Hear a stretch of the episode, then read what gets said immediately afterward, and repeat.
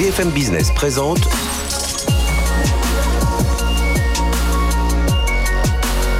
le magazine de l'accélération digitale.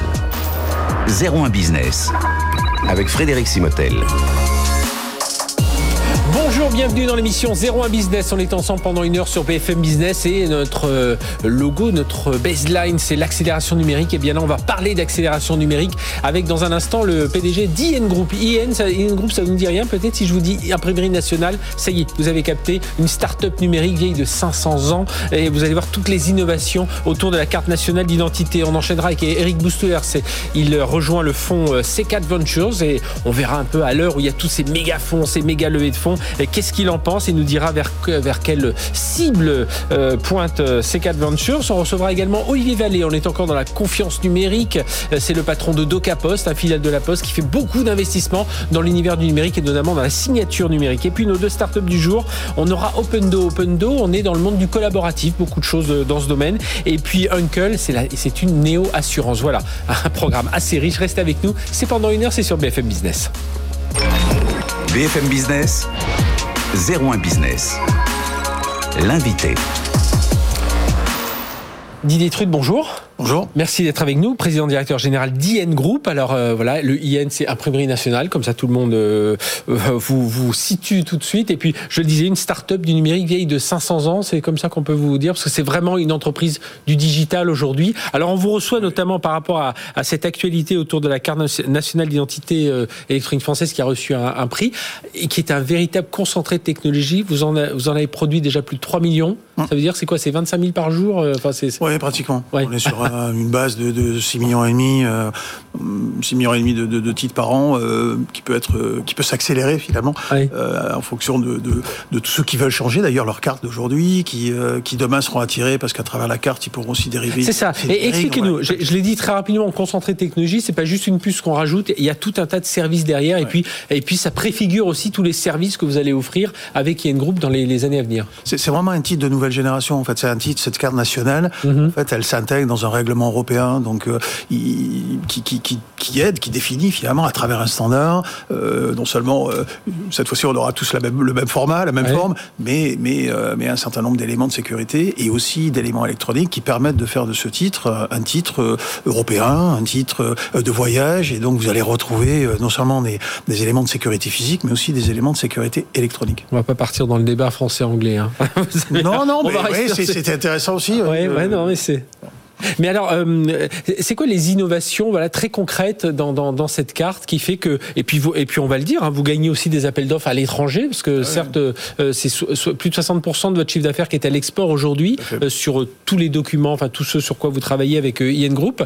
Mais là, voilà, c'est quoi le... le, le, bah, ça a été récompensé avec cette puce? Qu'est-ce qu'il y a de, de, de plus dans cette puce, justement? C'est la bonne nouvelle de fin d'année, avec la, la, la récompense d'un panel quand même d'experts internationaux, des gens qui, qui régulièrement, euh, on revoit euh, les niveaux de sécurité dans les billets, dans les titres, dans les passeports, dans les cartes d'identité, dans les systèmes. Et donc d'être récompensé, ça c'est la bonne nouvelle. Et le titre, il a été récompensé parce que dans ce format euh, européen, ben, c'est quand même un titre avec des nouveaux éléments de sécurité, qui mhm. sont aussi bien des éléments d'optique, mais c'est aussi des éléments électroniques. C'est la première fois que vous avez une puce à l'intérieur de la carte. Dans cette puce, il y a un software qui vient sécuriser le, votre identité, qui, qui, qui, finalement rend le titre beaucoup plus difficile en termes de contrefaçon euh, et, usurpation d'identité, qui, est le but de ce nouveau titre. Et en plus, ça en fait un titre de voyage, donc vous pouvez l'utiliser euh, dans les 28 pays. Il est interopérable, euh, donc on va pouvoir passer une frontière, lire l'impulse, vérifier votre identité. Ça, oblige quand même tous les 10 ans à, le, à refaire, parce qu'aujourd'hui c'est ça. il faut, quand même garder. on est revenu sur 10 ans à un moment. Photos, il y a les, voilà, on change quand même un petit peu. Alors il y a aussi cette notion de durabilité aussi, ah c'est-à-dire de garder un titre sur sur une dizaine d'années et qui soit encore au bout de 10 ans, euh, tout à fait fonctionnel. Alors, avec qui on, travaille quand on, quand on est sur ce, euh, sur ce type de technologie? Alors, Vous avez un site de production, enfin, vous en avez plusieurs, mais il y en a un en France, à Douai, notamment où sont fabriquées ces, ces, ces cartes nationales d'identité euh, électronique, numérique, voilà, qui est concentré de, de technologie. C'est qui votre écosystème là, avec qui vous entendez, Didier Trut bon, Je pense que là, intéressant de le, souligner, c'est que c'est un écosystème qui, qui, démarre au ministère de l'Intérieur. Le, maître, la maîtrise d'ouvrage, Vous êtes 100% euh, entreprise étatique Hein Oui, ça mais, mais, je trouve que... Le... Mais avec une certaine indépendance. oui, dans, dans, dans, dans, la façon dont on va fonctionner la société. Mais là, le titre, il est vraiment sous la responsabilité, donc la maîtrise d'ouvrage du ministère de l'Intérieur, la DLPAJ en fait, qui, qui va assembler l'ensemble des éléments de, de, de, de sécurité, de, de tout, tout ce qu'elle va pouvoir collecter à travers euh, la police frontière, à travers euh, leurs experts, à et qui fait le, premier niveau de cahier des charges sur ce qu'ils veulent voir sur le titre, la façon dont ça doit être mentionné, la façon dont ça doit être protégé. Puis ensuite, vous avez l'Agence nationale des titres sécurisés, qui est une agence qui, elle, va, voilà, l'NTS, qui, elle, va euh, être la maîtrise de maîtrise d'œuvre du, du, du, du, projet et du titre. Et donc, il va s'assurer que les technologies que nous-mêmes on peut proposer, qu'on va les sourcer, correspondent au cahier des charges. Et puis nous, on est leur, leur on va dire le bras armé industriel, euh, et donc on vient s'assurer non seulement que ces technologies, on va pouvoir les mettre dans ce, on va pouvoir les assembler au mhm. niveau de cette carte, et ensuite euh, qu'on soit capable de fabriquer, voilà, plus de 25 000 cartes par jour avec les bons niveaux de service, de, de SLA, et puis en traitant euh, toutes les données d'identité de nos citoyens, parce que vous avez toute la dimension aussi euh, confidentialité des données. Alors justement, parce qu'évidemment, protection des données, on s'y intéresse encore plus aujourd'hui avec ce règlement euh, RGPD auquel, bien entendu, vous, vous répondez. Mais vous, aujourd'hui, sur cette partie sécuritaire, on l'a compris, hein, en travaillant avec l'NTS, en travaillant avec le, le ministère de l'Intérieur, enfin avec toutes ces, ces datas, tout ça, on s'imagine, est parfaitement sécurisé. Mais les datas, elles restent chez vous? Enfin, Comment, comment ça se passe? C'est vraiment ce qui fait le, la spécificité finalement d'opérateurs comme nous, parce que euh, dans, dans, le monde, finalement, beaucoup de pays ont gardé des entités ou des imprimeries comme les nôtres. Alors, elles elles sont peut-être pas toutes reconverties dans le digital, mais non. Pourquoi? Parce que toutes les données d'identité, euh, nous, euh, quand on nous les confie, on fabrique un document d'identité pour vous, un passeport, une carte grise, un permis, une carte, une, carte d'identité, et ensuite ces données, alors on les détruit, on les garde pas. Donc, ce qui fait vraiment, dire, on travaille avec la CNIL au, quotidien pour, mhm. euh, pour, pour, que nos processus, à chaque fois, soient évalués et, euh, et que l'on ait une protection totale de vos données. C'est notre euh, positionnement. Ça veut dire qu'aujourd'hui, quel type de... On parlera de l'international, hein, vous êtes très présent, ça veut dire aujourd'hui sur quel type de nouveaux services Parce que bah, forcément, numérique, il y a de la dématérialisation. Là, ça se matérialise parce qu'il y, y, a la carte. Mais derrière, voilà, quels sont les nouveaux services sur lesquels vous réfléchissez aujourd'hui, Didier Trut en fait, on est vraiment dans un. Il y a quelques années, on parlait uniquement carte d'identité. Oui. On commençait à évoquer carte d'identité électronique. La, la, la notion d'identité numérique, petit à petit, est, devenue matérielle. On s'est rendu compte que derrière cette identité numérique, euh, il pouvait y avoir une identité qui soit aussi une mhm. identité régalienne. Et que dans le monde numérique, même si c'est 1-0, ça ne change pas du jour au lendemain. Il y a toute une phase de transition. Nous, on s'est vraiment positionné pour pouvoir aider bah, déjà la France, mais aussi aider un certain nombre de gouvernements pour faire cette transition du physique vers le numérique, voire la cohabitation des deux titres. Le meilleur exemple, c'est euh, la carte d'identité des, des, des, médecins aujourd'hui, du personnel de santé, qui avait une carte professionnelle qui leur permettait de se connecter sur euh, leur système de santé. On en a fait un double numérique. Et donc ce double numérique aujourd'hui, à partir de leur, de leur mobile, leur permettent de se connecter et de faire des soins. Alors imaginez dans la période Covid, oui le, la sollicitation qu'il y a eu de personnel qui n'était pas enrôlé, qu'il a fallu enrôler, et de personnel qui aujourd'hui utilisent finalement ce sésame pour se connecter. Euh, vous avez avec euh, IN Group, euh, vous avez connu une vraie accélération là avec le, le, Covid? on sait, hein, on, parlera tout à l'heure de signature électronique avec Olivier Vallée de Capos. On sait que évidemment le numérique ça s'est accéléré, mais même vous dans votre secteur, ça c'est voilà, il y a des projets qui avancé normalement, mais qui là ont pris un, coup de boost. tout ce qui était identité dans les entreprises. Fait, dans les entreprises, le côté euh, accès euh, physique, accès euh, logique hein, des, des, systèmes, avec le Covid, alors les gens rentraient plus dans l'entreprise, mais quand ils revenaient dans les entreprises, est-ce que c'était la bonne personne qui accède au bon bâtiment?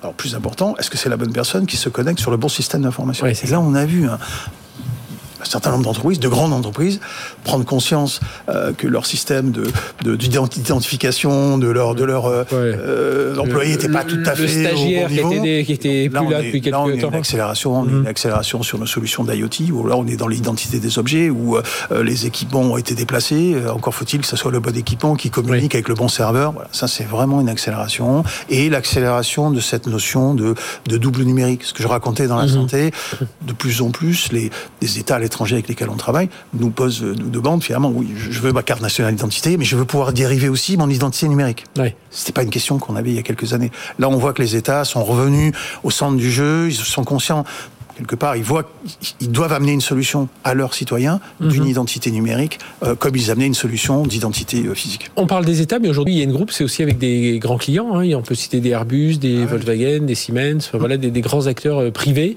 qui font appel à vous pour leurs aspects sécurité, accès au système d'information, accès au site, enfin tout, tout ce genre de, de, sécurité numérique. Tout à fait. C'est ça. C'est ce domaine-là qui s'est vraiment accéléré pendant la, crise Covid. Toutes les sociétés que vous avez nommées et bien d'autres, pratiquement partout en Europe. et avec cette notion aussi de mobilité, de, de, de pouvoir se connecter avec euh, du digital. Donc on, on a toujours le, mhm. la notion du physique, on veut montrer à qui on appartient et, et finalement avoir un élément sécurisé aussi, pour oui. pas vous usurper votre identité, mais pouvoir porter cette identité sur un mobile, pouvoir se connecter euh, en mobilité. Voilà, c'est vraiment le, le, tout ça a été du concept et est devenu une vraie réalité, une accélération euh, depuis euh, depuis le Covid. J'imagine parmi les innovations sur lesquelles vous travaillez, tous les aspects de la blockchain hein, qui sont une, de, de, ben voilà, là aussi ultra sécurisé. Et, là aussi, vous vous dites, bah, là oui, on a notre rôle à jouer aussi avec Yen Group. On se le dit d'autant plus que dans le projet européen de hum. transformation numérique, de projet, euh, l'identité numérique, elle est au cœur de ce projet. cette identité numérique, finalement, elle va être euh, portée sur un, par un portefeuille électronique et complétée d'un certain nombre d'attributs. Et ces attributs, à un moment, il faut bien les, valider, il faut les qualifier. Alors, vous pouvez les qualifier avec la technologie euh, d'antan, un peu de certificat, mais vous pouvez les valider avec de la blockchain. Il va y avoir un mixte mhm. de technologies. Bon, encore faut-il que les blockchains soient toutes interopérables oui, oui, oui. hein, mais il va y avoir un mix de technologies. Trouver les compétences aussi, parce que j'imagine vous êtes aussi, euh, pour dire un mot là-dessus, vous êtes comme tout le monde à la recherche de compétences dans ces domaines de la sécurité, de la data, euh, de la blockchain. Enfin, c'est compliqué aussi là. C'est compliqué. Bon, c'est compliqué pour tous les entreprises. Oui, pour tout le monde. Ce qui fait la différence, c'est le projet Mhm. Euh, le, certains de nos, ingénieurs ont, voilà, ont, sentiment de participer à une transformation, à, écrire une nouvelle page de, dans l'identité. Quand on dit vous contrôlez vos données, là on a une vraie application de euh, j'ai mon, mon, identité, je la complète avec des attributs qui sont les miens et je donne mes identités, mais, mais mon identité à, qui je veux. Et, j'imagine que pour vous, Didier Trut, donc en tant que PDG euh, IN Group, le, côté souveraineté, euh, là, ça fait partie, euh, voilà, c'est liberté, égalité, mmh. fraternité, mmh. souveraineté. Ouais, c'est ça. je, je... Bon, d'abord. Vous êtes un acteur au cœur de cette souveraineté. Hein, oui, et puis cette souveraineté aujourd'hui, elle va, elle va très loin. C'est bon, c'est l'accès à la technologie, c'est la capacité à le maîtriser dans le temps. Mm. C'est aussi la façon dont vous voulez développer des solutions qui sont des solutions sur lesquelles vous maîtrisez finalement votre outil, votre techno, votre accès euh, client. Il y a ça derrière la souveraineté. En attendant, on, peut le traiter avec de l'open source, bon, très bien, mais on, mais on va le traiter aussi avec des technologies que vous maîtrisez et que vous allez continuer à maîtriser euh, sur le sur le long terme. Ce qui a été fait sur TagV, vous savez, alors nous, il y a, il y a tous anti-Covid, puis après vous avez TagVerif. Donc nous, on a fait la petite application TagVerif.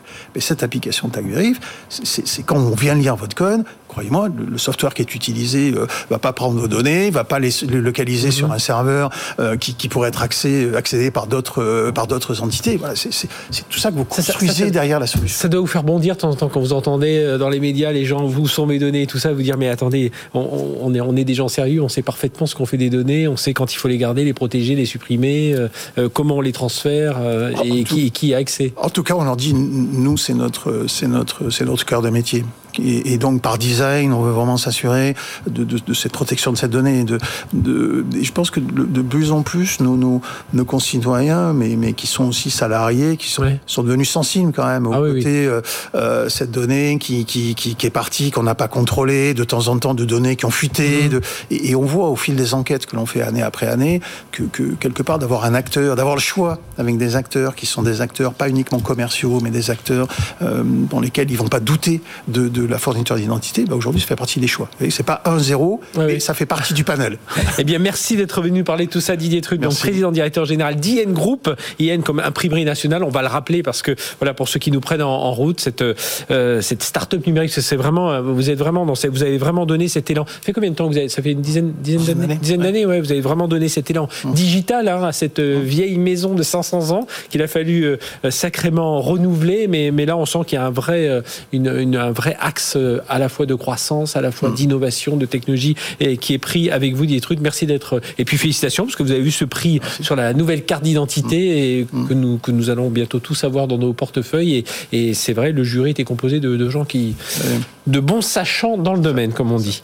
Allez, merci d'avoir été avec nous. On va, on va continuer à parler évidemment de numérique. Avant, on reçoit Eric Boustouler. Son nom vous dit quelque chose. C'était le patron de Microsoft. Il a dirigé ce local pendant euh, quelques temps. Et puis aujourd'hui, il, est, euh, il rejoint le fonds C4 Ventures. Et on va en parler avec lui bah, de ces méga fonds, de ces méga levées de fonds. À tout de suite.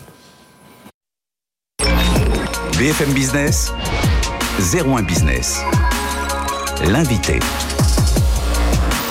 Notre invité, Eric Boustouler. Bonjour, Eric. Bonjour, Frédéric. Ravi de vous retrouver, partenaire chez C4 Ventures. vous, avez, quitté, il y a eu ce local, il y a eu surtout le, grand épisode Microsoft hein, pendant, pendant pas mal d'années.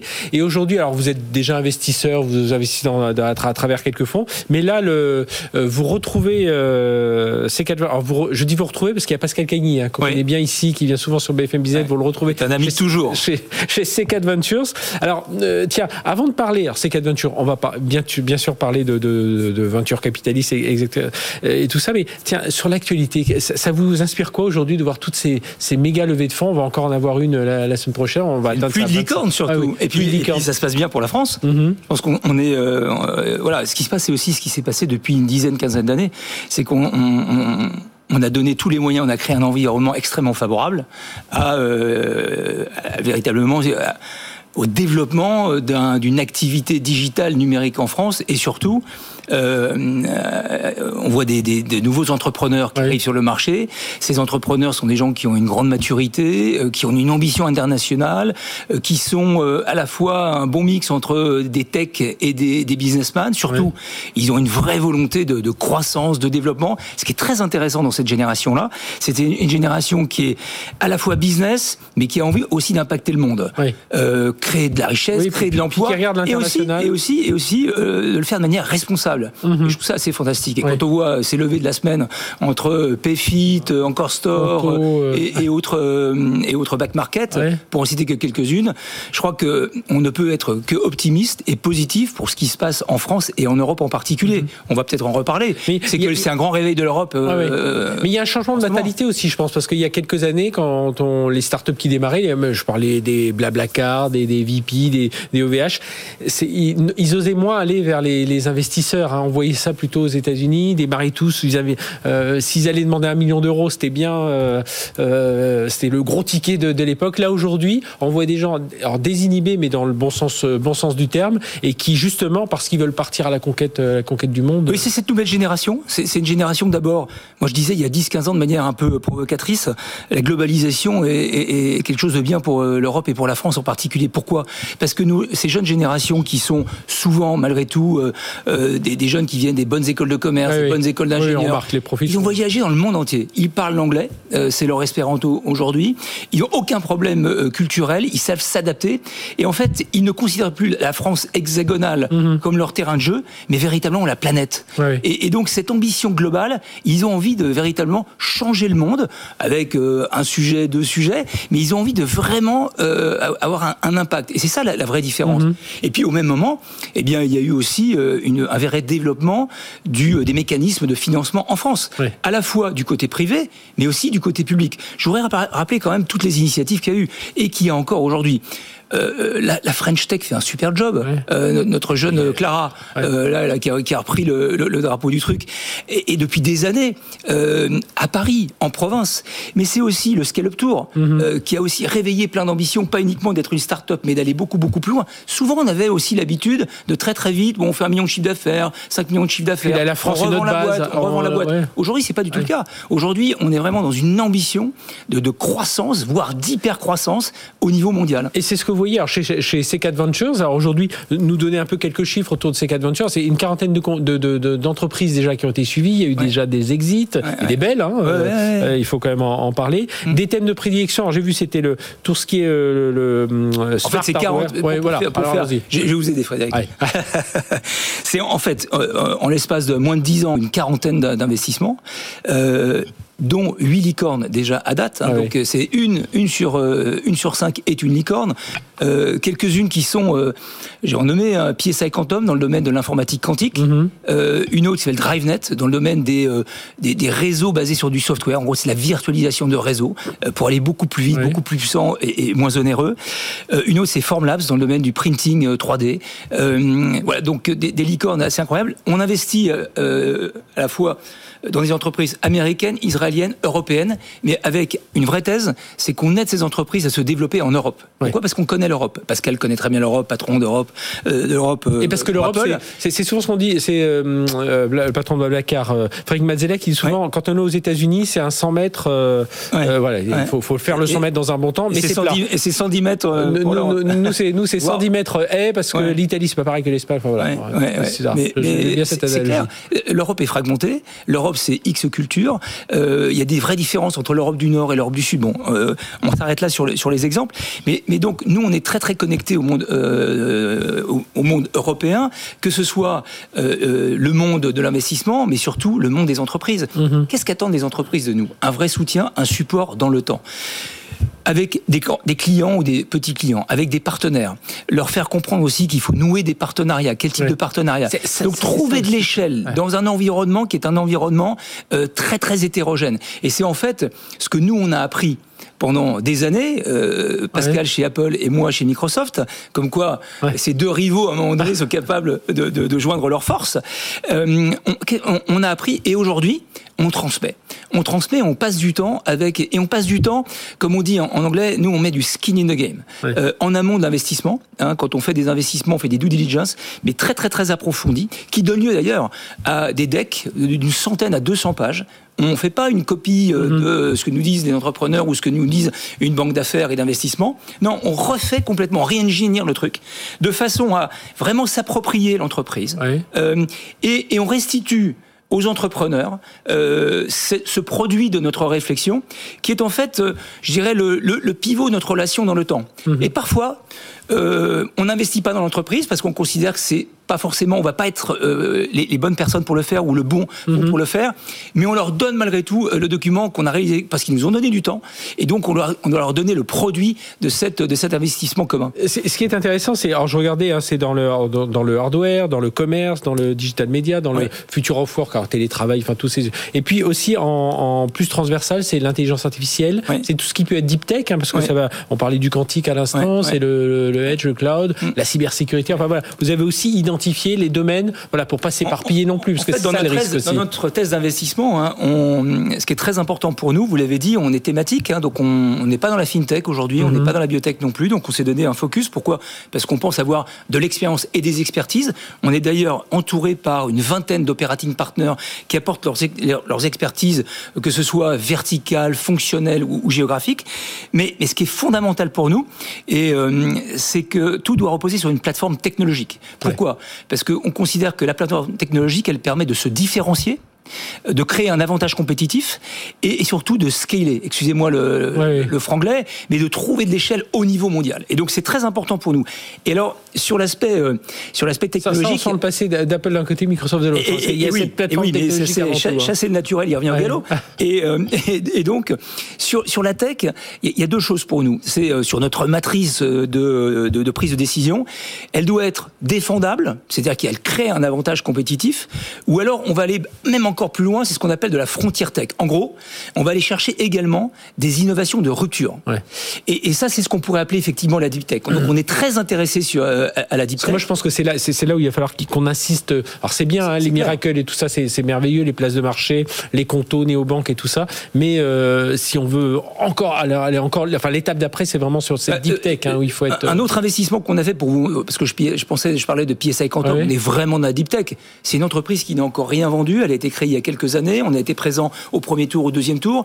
Donc on est vraiment dans quelque chose qui va prendre un peu de temps, mhm. euh, mais on sait faire, on sait investir et donc prendre des risques auprès des entrepreneurs sur ces sujets. On a fait un autre investissement qui s'appelle GraveCore. GraveCore, ce sont des microprocesseurs qui permettent l'accélération euh, de, de, comment dirais-je, du calcul en matière d'intelligence artificielle. On est là encore dans un domaine qui est une innovation de rupture.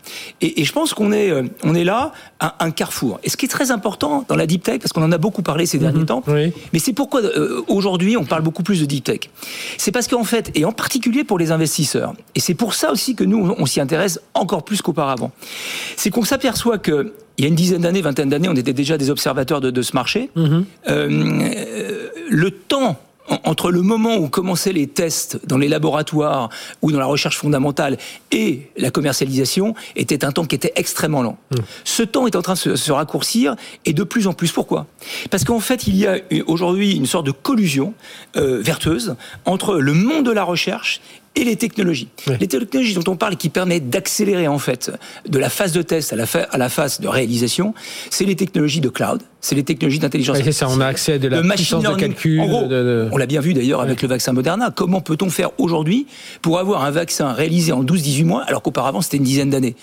Parce que parce qu'on est passé sur des on a complètement accéléré les cycles de développement sur la base de tests qui sont beaucoup beaucoup plus rapides. Donc c'est très intéressant ce qui se passe sur la deep tech. Ça signifie que beaucoup d'investisseurs vont s'intéresser à ce sujet, ce qui veut dire qu'on aura de plus en plus d'innovations de rupture mm-hmm. et donc euh, des innovations qui euh, d'ailleurs sont assez euh, alignées avec le programme que nous a présenté le président Macron il n'y a pas très très longtemps sur ce plan, ce plan voilà, comprendre, euh, euh, mieux vivre et, mieux fabriquer. 30 milliards d'investissements euh, pour des innovations de rupture, pour avoir vraiment un impact sur, sur, euh, l'économie, sur la société, sur l'environnement. Et ce qui est très important, c'est que euh, c'est aussi nous mettre le pied à l'étrier à nous, investisseurs privés, où on a quand même par rapport euh, aux investissements publics probablement une impatience mhm. plus grande sur le retour sur investissement. Et du fait de cette accélération des cycles, on peut considérer qu'il va y avoir là aussi une bonne alchimie entre l'investissement public et l'investissement privé pour aller vers des innovations de rupture. Et ces quatre ventures fera partie de ce, de ce voyage. Eh bien, c'est tout ce qu'on vous souhaite. Merci d'être venu euh, nous, nous refaire part de votre enthousiasme hein, qui n'a pas, qui a pas baissé hein, sur, autour de ces techs. Mais moi, je suis entièrement d'accord. Enfin, sur la partie deep tech, c'est passionnant. Et, et on, fera, on fera un débat entier, entier sur la deep tech parce que là, on est vraiment dans ces innovations de rupture. Merci. Merci Eric Boustouler, euh, patron de C4 Ventures. Merci d'avoir été avec nous. Allez, on, marque une courte pause et, et, juste après, on se retrouve. Euh, on va parler avec nos, nos startups Opendo. On va en retrouver une Cuckles. Et puis, DocaPost, c'est tout de suite. BFM Business présente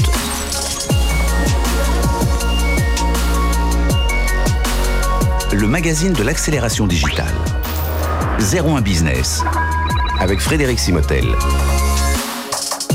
Allez, deuxième partie de l'émission. On revient sur ce thème de la confiance numérique avec euh, Olivier Vallée, PDG de DocaPost. Bonjour.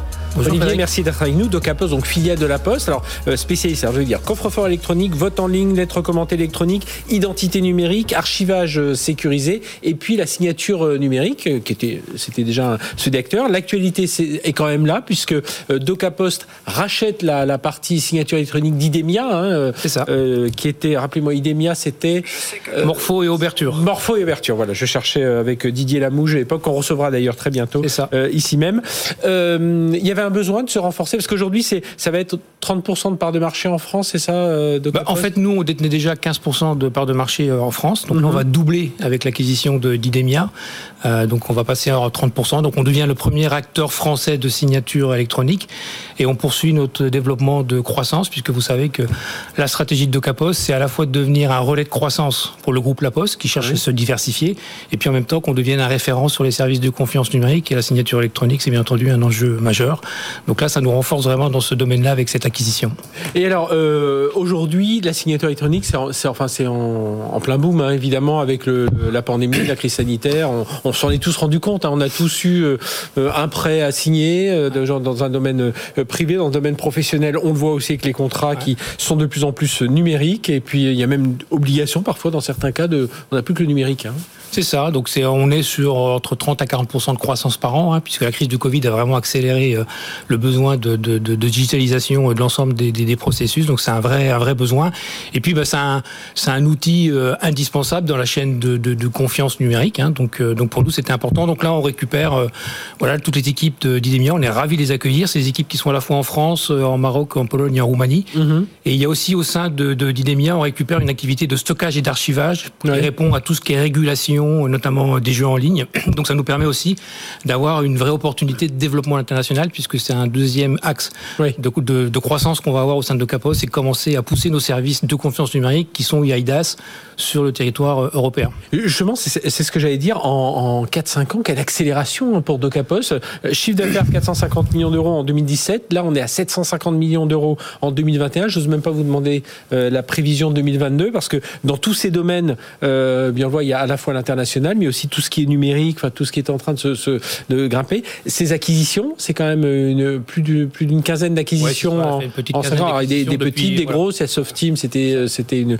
plutôt importante avec 1500 personnes. Euh, celle-ci est assez importante. Il y a eu des startups dans le domaine de la euh, AR24, c'était dans le domaine. AR24, c'est la lettre commandée électronique. Commandée le premier acteur en France sur la lettre commandée électronique. Donc comment tout ça s'inscrit? Alors ça s'inscrit évidemment dans la, la stratégie de, de diversification hein, du groupe La Poste. Poste conserve son indépendance en tant que euh, filiale du, du, du groupe. Mais voilà, comment ça s'intègre avec la stratégie Donc nous, on est vraiment une filiale, hein, donc détenue à 100% par le, par le groupe La Poste. Euh, on est vraiment tourné vers l'extérieur, hein, parce que je rappelle mhm. qu'on fait 10% de notre chiffre d'affaires avec le groupe La Poste. Hein, donc ah on est vraiment une entreprise complètement tournée à l'extérieur, avec un vrai conseil d'administration pour euh, piloter tout ça. Et dans la stratégie dans la stratégie de diversification euh, qu'on a qu'on a lancée, mais quand vous, vous faites partie d'un groupe qui fait plus de 30 milliards d'euros de chiffre d'affaires, forcément il faut que on ait une taille qui soit à l'échelle de, de, de, ce groupe. Donc il y a une volonté forte du président Philippe Val aussi de continuer à investir. L'idée est vraiment de prolonger la confiance physique qu'à la pose dans le monde du numérique. Hein, donc ça c'est vraiment un mhm. axe prioritaire. Et donc on a fait 16 euh, acquisitions. Les acquisitions qu'on a faites sont tout autour du service de la confiance numérique. Donc ça nous a permis de prendre des positions de numéro un en France.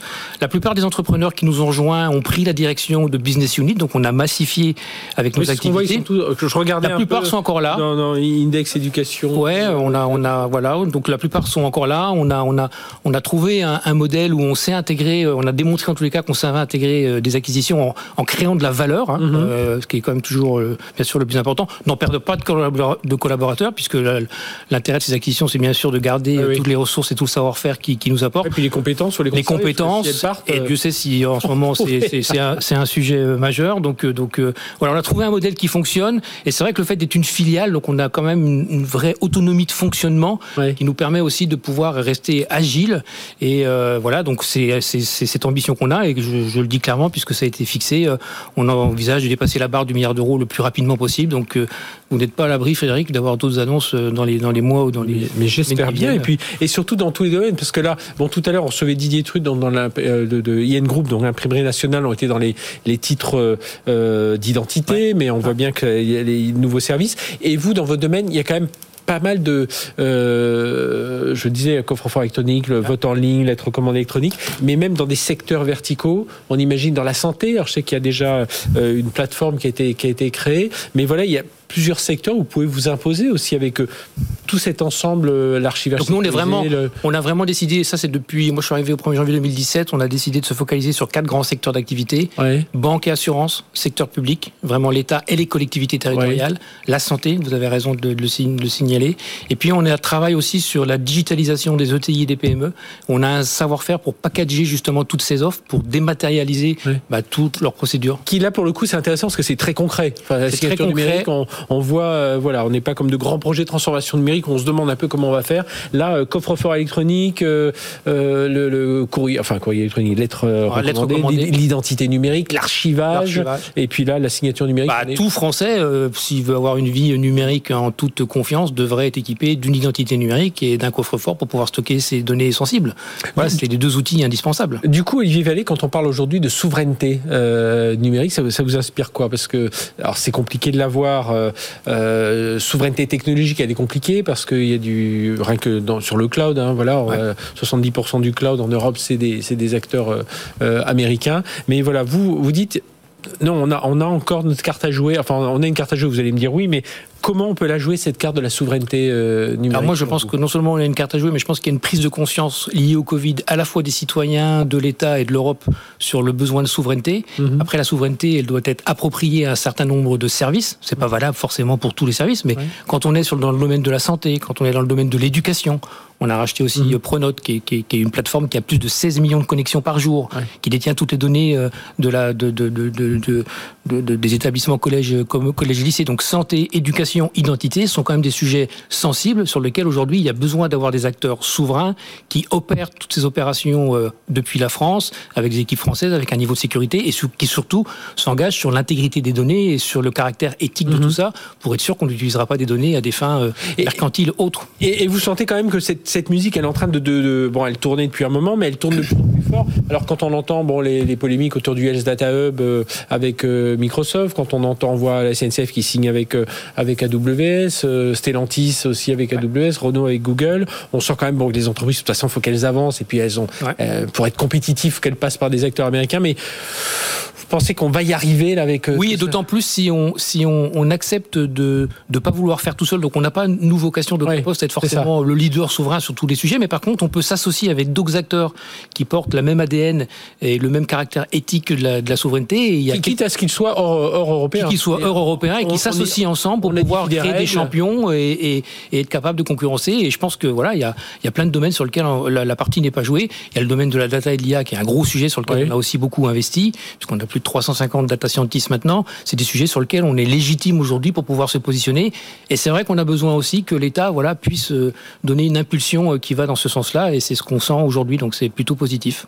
Euh, ça veut dire aujourd'hui, euh, on parlait de quelques startups, alors vous les avez rachetées, mais vous avez aussi, vous suivez quelques startups aussi que vous accompagnez Oui, alors on a tout un programme aujourd'hui pour accompagner des startups. Alors on les accompagne pas financièrement, mais on les accompagne plutôt dans, dans l'idée de pouvoir les aider à se développer. Donc on leur fournit à la fois des plateformes pour accélérer l'ouverture au portefeuille client, ouverture client, et puis on, on a des partenariats avec d'autres grands groupes industriels et on met ces startups en partenariat avec d'autres grands groupes industriels pour pouvoir les aider à se mhm. développer. On allait jusqu'à maintenant au CES de Las Vegas depuis quelques années, mais bon, là ça fait deux ans, malheureusement compliqué. On n'y va pas et on les suit euh, dans le temps. Euh, voilà et, bien sûr on, avait, on sélectionne des startups sur les sujets qui sont euh, qui résonnent aujourd'hui par rapport aux quatre marchés prioritaires que je vous ai parlé. Votre première crainte quand vous vous réveillez le matin, c'est quoi? C'est que bon, c'est les compétences, certes, on est tous en train de chercher, c'est de pouvoir délivrer plus rapidement. C'est ma première ma première crainte quand je d'abord je suis pas quelqu'un de très pessimiste, donc je suis plutôt heureux de me lever tous les matins. Non, mais se dire, tiens, euh, mais ma, préoccupation, je pense que intention, la, première intention, c'est en tous les cas de s'assurer qu'on garantit toujours euh, voilà la qualité de service auprès de, nos clients parce qu'on est quand même sur des sujets très sensibles.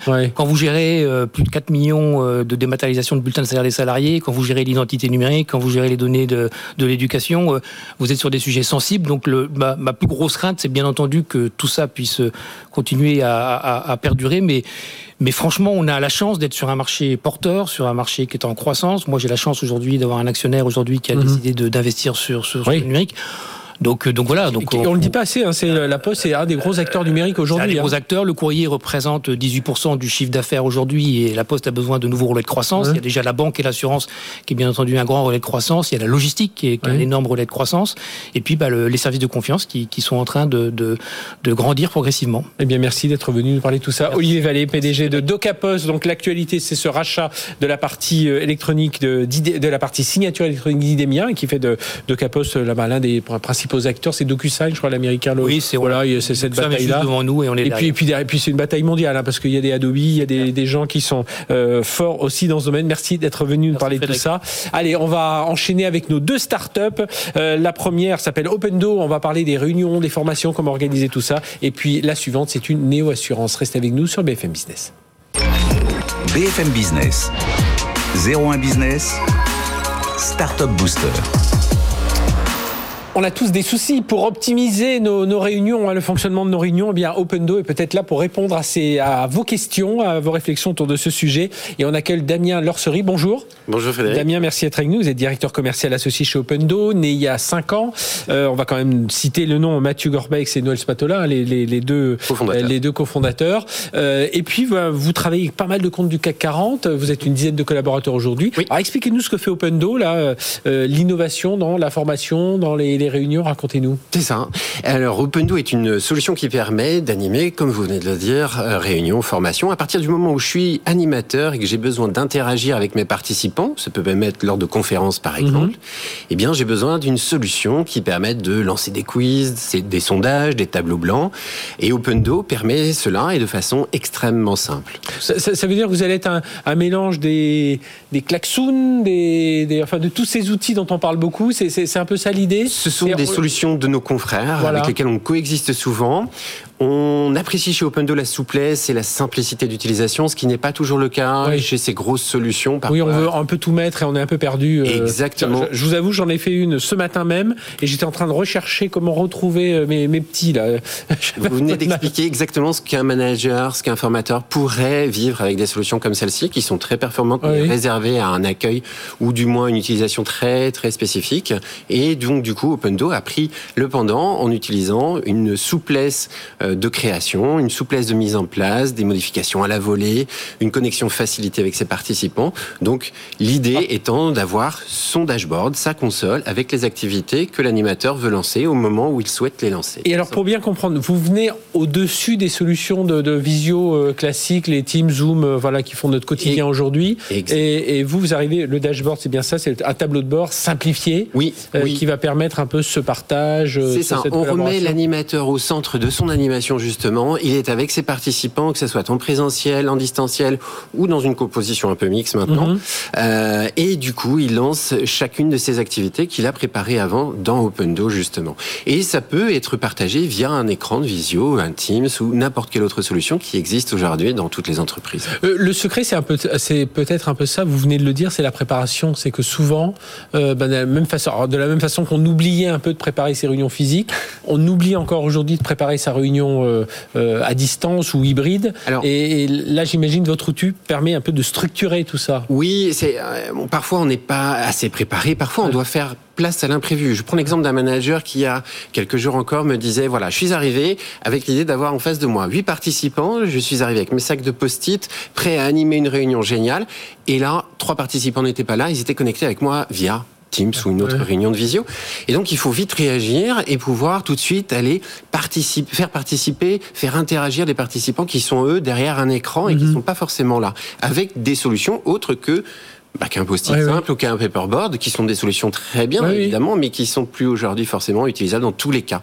Et là, on vient au secours, justement, en mettant une solution très simple, euh, qui permet en quelques clics de préparer un quiz, euh, d'avoir des exemples et des templates, bien sûr, grâce à OpenDo, mais l'idée, c'est d'avoir tout de suite quelque chose d'hyper réactif et tout de suite rapidement mis en place. OpenDo, c'est ça, hein. l'ADN, c'est simplicité et ergonomie. Exactement, c'est le côté simple, le côté sympathique et joli quand même, parce qu'on fait quelque chose de plutôt sympa.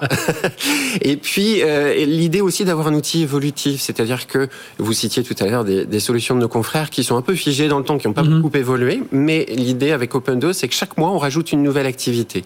Donc vous allez, dès que vous êtes abonné, finalement, avoir le bénéfice d'une nouvelle activité, d'une nouvelle possibilité d'aller faire réagir vos participants. Euh, on prenait l'exemple tout à l'heure des. Il y a, euh, pardon, je vous interromps, mais il y a l'après-réunion aussi qui, qui, est parce que ça aussi c'est avec le compte rendu, parce que ça aussi ça, on l'oublie un peu. Évidemment, aussi. Euh, les résultats, les publications de tout ce que l'on a fait au cours de la réunion, au, tout, au cours de la formation, euh, sont enregistrés en local. Et c'est ça aussi une des forces d'OpenDo, c'est que à la fois le contenu de la session, comme celle des, enfin comme celui des résultats, est stocké sur euh, l'animateur, sur l'ordinateur de mhm. l'animateur.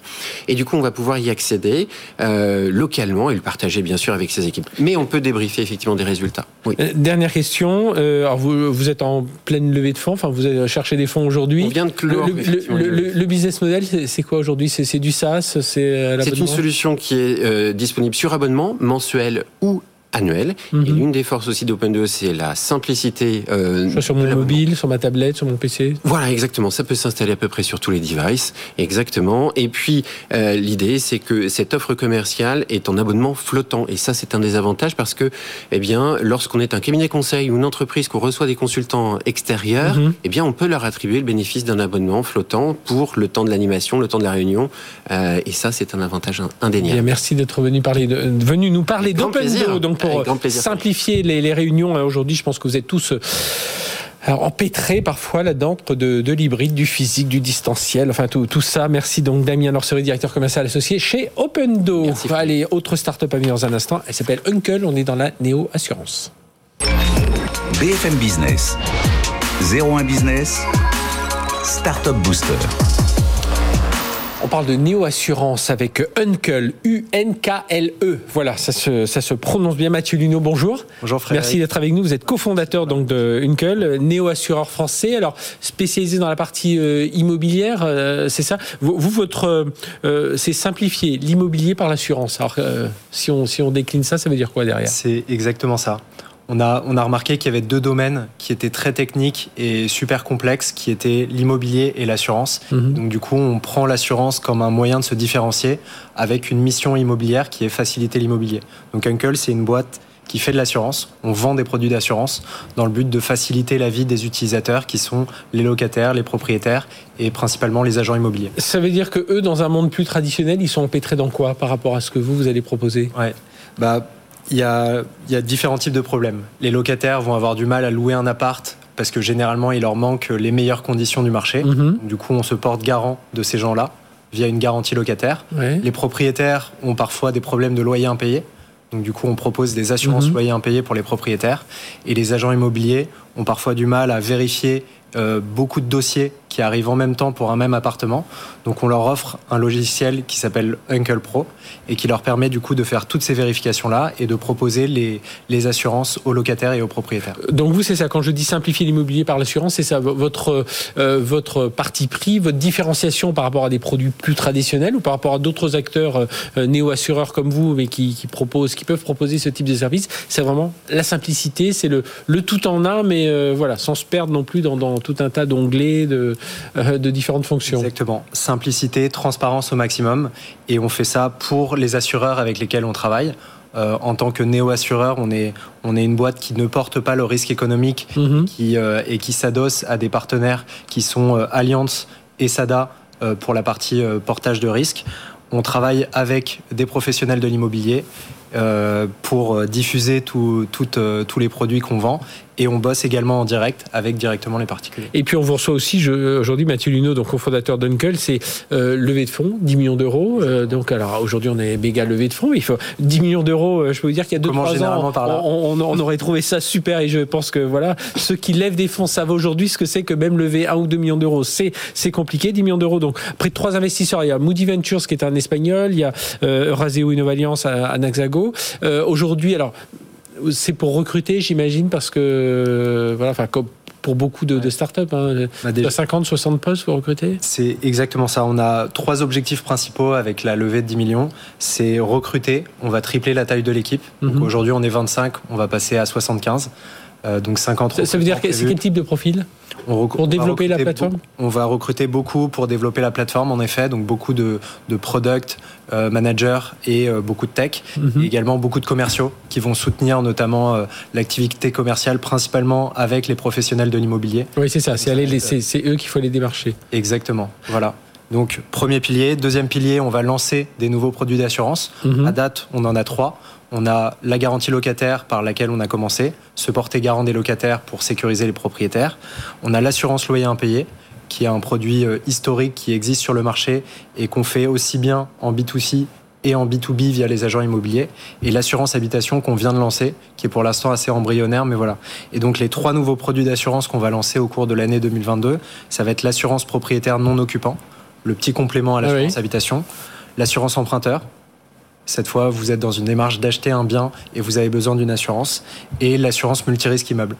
Alors ça, c'est pour protéger les parties communes d'un immeuble et c'est généralement des produits qui intéressent les agents immobiliers et les syndics. Aujourd'hui, on en parlait tout à l'heure avec un investisseur, là, Eric Bousseler, qui disait les, les, euh, la particularité des start-upers aujourd'hui, c'est de viser l'international. Aujourd'hui, un fonds espagnol, on imagine, c'est parce que voilà, vous regardez ça aussi. Ça, ça fait partie de vos axes de développement. Là, aujourd'hui, vous êtes présent en France, mais euh, euh, d'être encore plus à l'international. Bah, L'objectif avec euh, cette levée, en effet, c'est de, c'est de rester pour l'instant en France. Une levée de 10 millions, ça va nous permettre de faire pas mal de choses.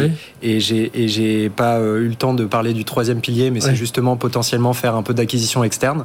Donc racheter ah soit des petites startups, soit racheter des portefeuilles de courtage. Mhm. Et donc en fait, l'international pour nous, on s'est adossé à des partenaires qui avaient les capacités de qui faire, connaissent, notamment qui des alliances, euh, des SADA, mais également tous nos fonds qui ont cette compétence-là. Euh, et, et donc l'idée, c'est de le faire, mais post-série B. Bon, eh bien, euh, j'espère que vous allez nous parler de, tout ça ici même ou sur le plateau de Tech Co. Merci Mathieu Luneau, cofondateur d'Uncle, U-N-K-L-E, néo-assureur, vous l'avez compris, dans l'immobilier avec toutes ces offres beaucoup plus simples a priori que les, offres traditionnelles. Je vous laisserai le soin d'aller essayer et donc euh, du recrutement, du développement de nouveaux produits, développement aussi à l'international. Merci d'être venu nous, nous, parler de tout ça. Euh, Zéro en business est fini, on se retrouve la semaine prochaine, même heure, même endroit. D'ici là, excellente semaine numérique hein, sur BFM